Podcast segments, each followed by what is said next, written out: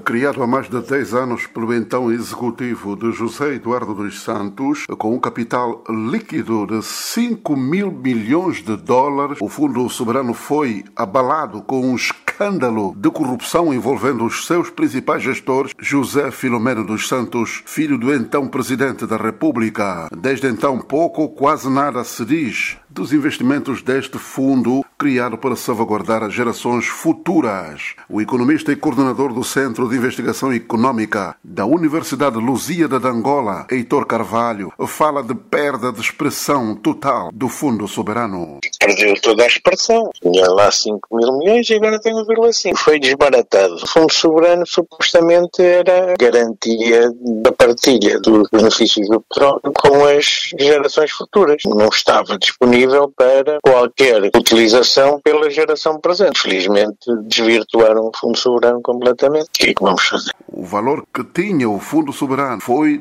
descaminhado para fins fora do seu objetivo, que nem a Assembleia Nacional tomou conhecimento, diz o economista e deputado David Kissadila. Este dinheiro foi transferido para o PIN. Está ser usado sem anuência, mesmo até do Parlamento. Não há uma prestação de conta que possa nos garantir que este valor está ser utilizado na totalidade. Desviou-se automaticamente os objetivos daquilo que se criou para o Fundo Soberano. Deixou de existir. Carlos Alberto Lopes, o atual PCA do Fundo Soberano de Angola, disse recentemente citado pela mídia nacional que houve uma quebra no investimento o ano passado que se deveu mais ao impacto do conflito Rússia-Ucrânia. O presidente da AIA, Associação Industrial Angolana, José Severino, é da opinião que deve haver mais transparência do que aquela que existe hoje com o Fundo Soberano. É para que é que tem servido o Fundo Soberano?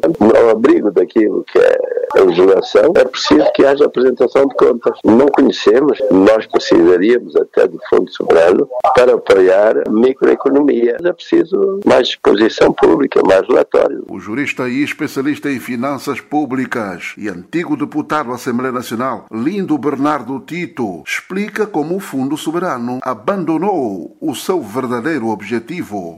O fundo começou a pagar despesas correntes, o fundo começou a ser utilizado para campanhas eleitorais, para conveniências políticas e acabaram por desvirtuar completamente o objeto da criação do Fundo Soberano. O economista Nathaniel Fernandes considera que o Fundo Soberano de Angola existe legalmente, mas é um fundo sem fundo neste momento, praticamente. O fundo devia ter mecanismos que impedissem a retirada abrupta de dinheiro só por vontade de fazer um programa, por exemplo, como o PIN ou qualquer outro programa. Tentativas para ouvir alguém da direção do Fundo Soberano Angolano redundaram em fracasso. Manuel José está em Luanda para a Voz da América.